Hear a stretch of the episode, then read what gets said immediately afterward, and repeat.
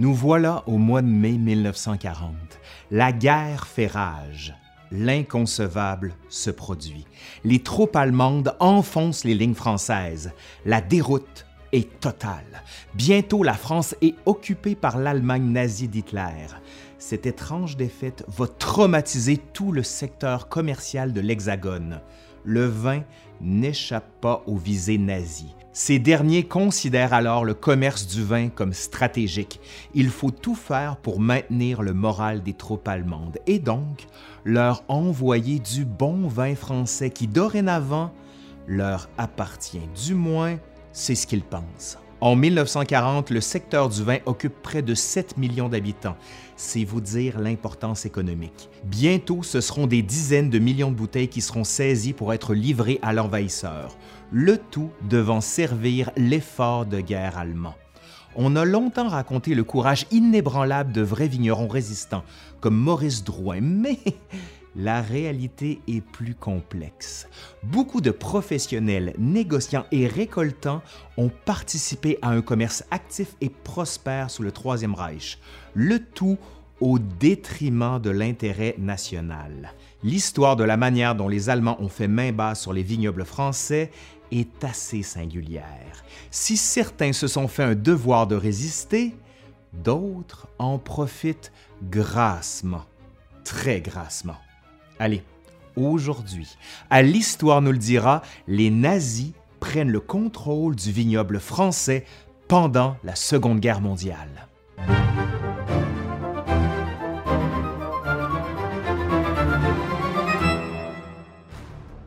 Après la défaite de la France en 1940, il ne faut que quelques semaines aux nazis pour que la moitié du pays soit placée sous le contrôle allemand. Dans le secteur occupé, on compte certains des vignobles les plus célèbres, comme ceux de Champagne, Bourgogne, Cognac et Bordeaux. Ouais, disons que c'est ce qui se fait de mieux quand même. Le grand respect pour les vins du Sud, cependant, je vous rassure. Durant les premiers mois, de nombreux représentants d'unités militaires nazies passent d'énormes commandes. En gros, les Allemands achètent de tout à n'importe quel prix. On veut étancher sa soif de victoire. Genre. En Bourgogne, deux hommes, Marius et Raoul Clerget, placés à la tête de la maison Les Grands Crus de Bourgogne à Pommard, vont flairer la bonne affaire et vont transformer leur entreprise, qui était alors au bord de la faillite, pour en faire une des plus rentables de France.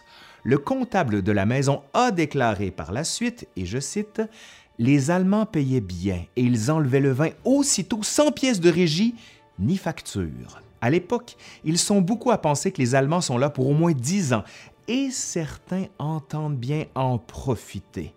Ouais, le mot profiter est bien choisi ici. On pourrait croire que la collaboration est le fait uniquement de quelques maisons. Eh ben non, pas du tout. Une véritable course-poursuite s'engage pour profiter le plus possible des possibilités commerciales des Allemands. Seulement pour la Bourgogne, on a calculé que les ventes réalisées dans les premières semaines après la défaite en 40, soit en juillet et en août, dépassent en valeur celles d'une année complète. Aïe aïe, ça c'est beaucoup d'argent. À Paris, les Allemands défilent et occupent la capitale, avec ses cafés, ses restaurants et ses caves. On voit des nazis attablés aux terrasses des cafés les plus célèbres, la Rotonde ou encore la Coupole. Le vin coule à flot, du vin français, bien sûr, et pas de la piquette. On veut ce qu'il y a de meilleur. Champagne, Bordeaux, Bourgogne, tout y passe. Les stocks de vin des grands hôtels de luxe deviennent des butins dont il faut se saisir. Butin de guerre de la victoire, disent certains.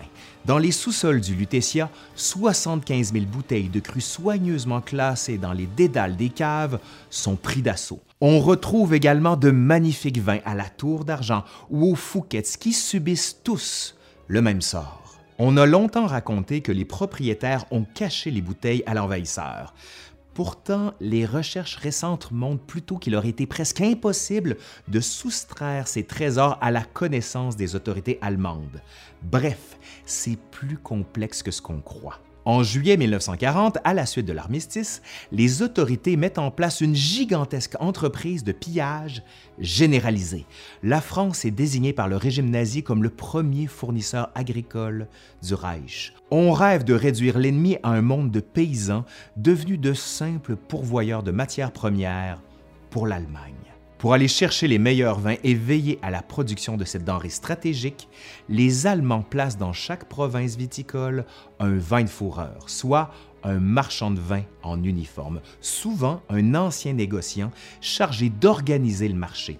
Dès l'été 1940, on nomme Otto Kleibisch en Champagne, Adolf Segnitz en Bourgogne et Hans Boomer à Bordeaux. Le problème, c'est que ce pillage que l'on veut organiser et centraliser est court-circuité par les troupes allemandes elles-mêmes, qui achètent massivement et font exploser les prix. Pire encore, des volumes considérables sont détournés par ces mêmes troupes. Il faut vite rétablir l'ordre et la discipline dans ce petit monde qu'est le vin afin qu'il soit distribué de manière rationnelle. On place bientôt des vignobles sous le contrôle direct de l'occupant aucun achat ne pouvant être fait en dehors de la supervision du délégué autorisé par le Reich pour les achats de vin. À l'automne 1940, le système de captation des vins français est bien en marche et on entend encourager avec les Français ce qu'on appelle un réel esprit de collaboration. En plus des gros volumes qui doivent être destinés aux troupes ou encore à la population civile, les dirigeants nazis exigent également le détournement de vins fins, des liqueurs et de vins de champagne pour les hauts dignitaires, cadres du régime, officiers supérieurs et la haute bourgeoisie allemande. En quatre ans, plus de 65 millions de bouteilles de champagne seront envoyées en Allemagne. En Champagne d'ailleurs, les nazis suivent de très près la production d'un des vignobles les plus célèbres du monde. C'est à Reims que s'installe le bureau allemand chargé du contrôle vitivinicole. Autre élément important qui facilite le pillage, en juin 1940, on assiste à une dévaluation de la monnaie française à 20 francs pour un Reichsmark. Ainsi, les autorités allemandes s'octroient d'emblée un pouvoir d'achat démesuré dont profite grassement son armée d'occupation. Mais on peut quand même se poser la question, comment ça se fait que ce secteur a été aussi facilement asservi à l'envahisseur? Il faut rappeler que l'avancée des Allemands au début de l'année 1940 a créé une panique. Une incroyable désorganisation règne dans le pays si certains vignobles ont souffert de destruction avec l'invasion, comme par exemple en Champagne, en Alsace ou en Bourgogne, dans d'autres vignobles, comme en Anjou, en Touraine ou à Bordeaux, c'est la main-d'œuvre qui manque. Cette pénurie va même s'accentuer à partir de février 1943 avec la mise en place du service du travail obligatoire, le STO.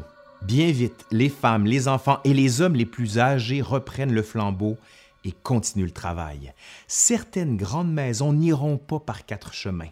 Leurs propriétaires vont carrément exercer une influence afin de faire libérer leurs vignerons et les employés les plus utiles.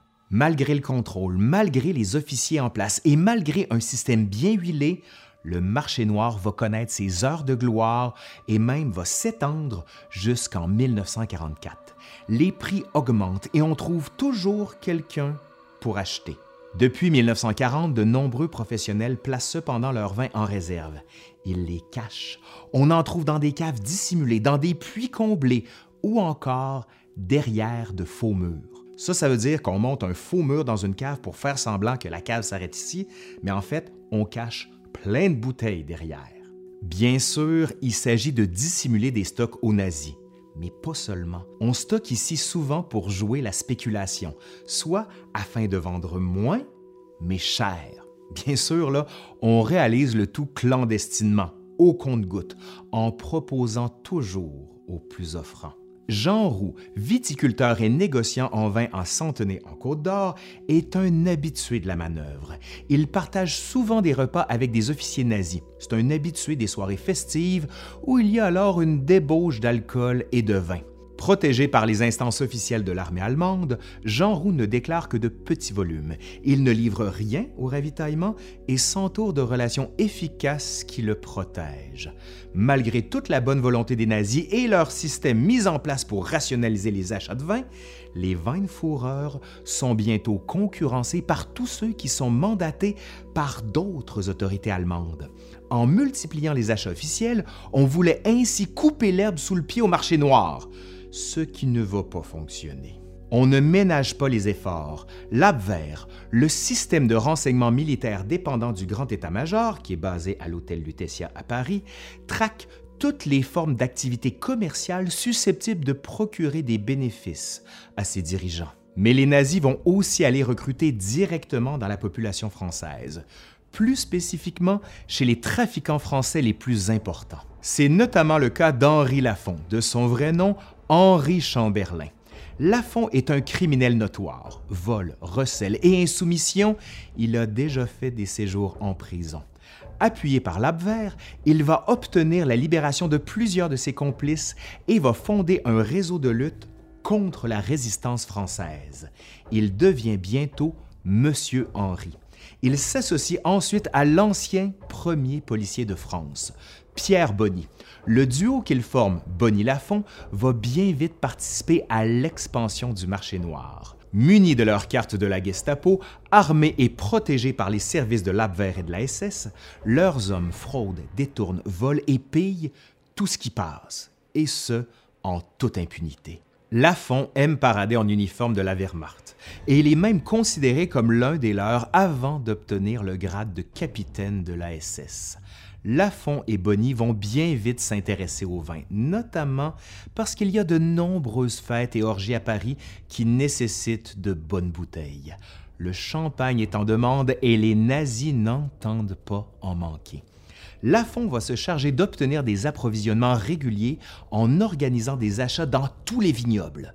Son nom est souvent présent dans les affaires entourant le trafic de vin, d'alcool, de liqueurs, d'eau de vie de cognac et d'armagnac. Autre personnage qui collabore ouvertement, Joseph Johanovitch, dit Monsieur Joseph ou Jo, qui travaille avec son frère Mordard, dit Marcel.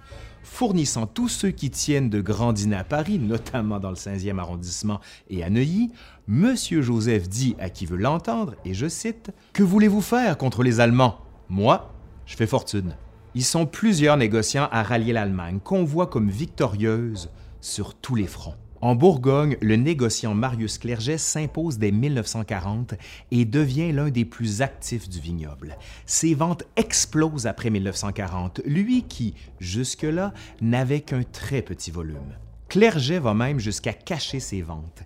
Il met en place une double comptabilité reposant sur un système de double facturation visant à dissimuler les ventes à l'Allemagne, alimentant ainsi directement sa caisse noire personnelle.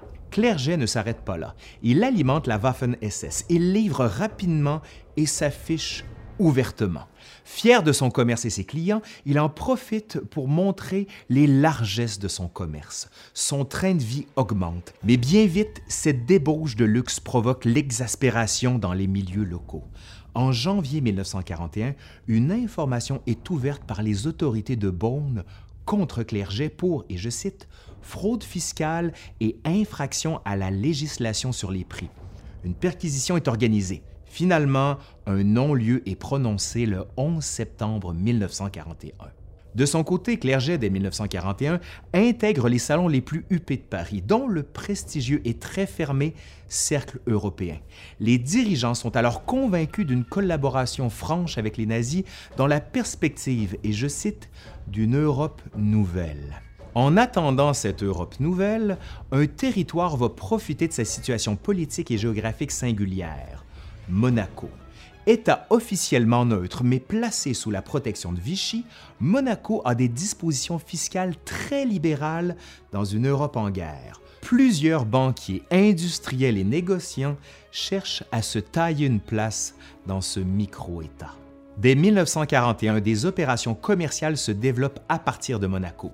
Les négociants monégasques, prête-nom de leurs confrères français, achètent et écoulent de volumes très importants en France, mais surtout en Allemagne.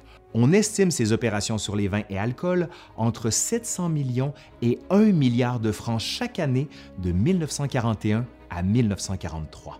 Récoltés et produits en France, des vins et alcools sont achetés par des intermédiaires établis à Monaco pour ensuite être revendus à leurs véritables acheteurs.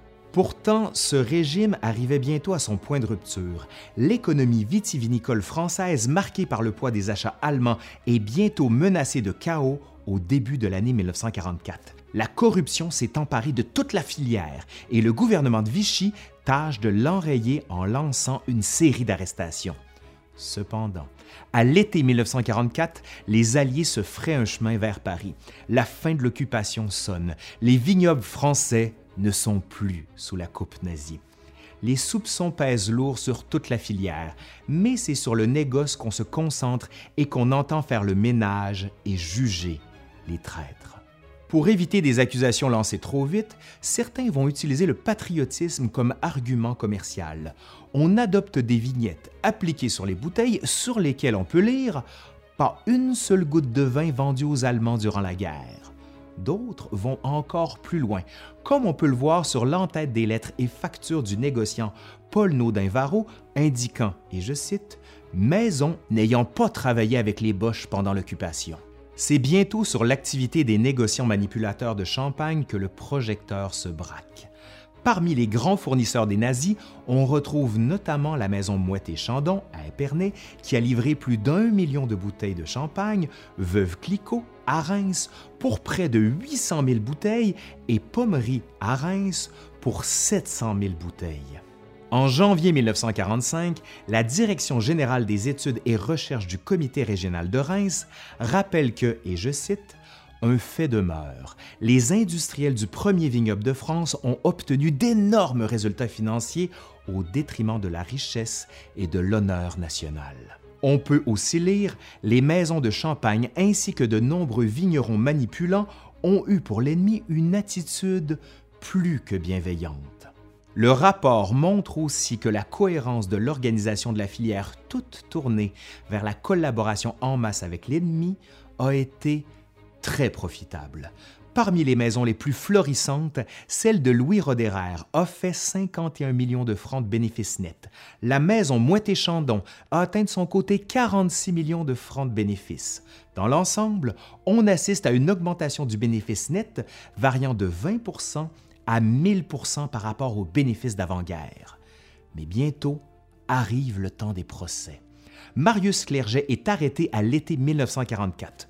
Pourtant, il s'échappe en septembre et se lance dans une longue cavale avec sa femme.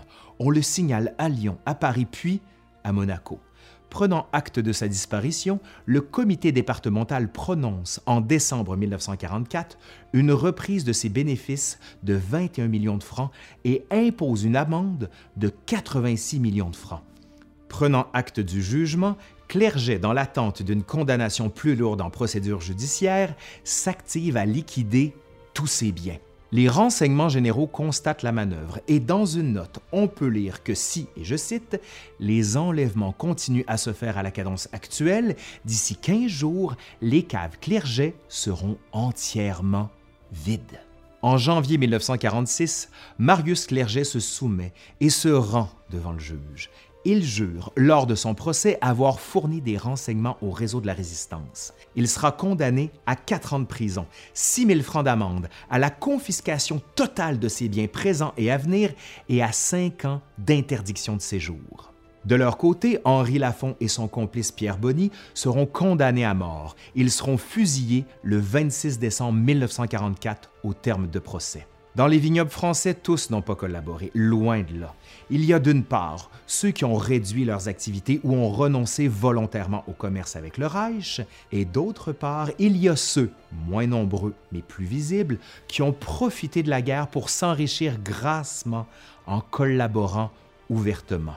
L'occupation a tout de même représenté un véritable âge d'or pour plusieurs commerçants, mais peu seront condamnés pour avoir commercé avec l'ennemi.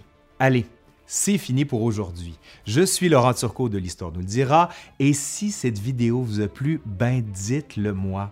Faites un pouce par en l'air, commentez, partagez, allez sur le Patreon, ce qui nous permet, je dis nous, mais c'est surtout moi, ce qui nous permet ben, d'avoir des plus belles vidéos avec un style un peu plus léché. Et pour les plus motivés, ben, vous pouvez même sous-titrer la vidéo, sous-titrer la vidéo, pardon, dans la langue qui est la vôtre, donc l'anglais, le chinois, le japonais, bref, toutes les langues de la Terre. Allez, je vous dis à la prochaine.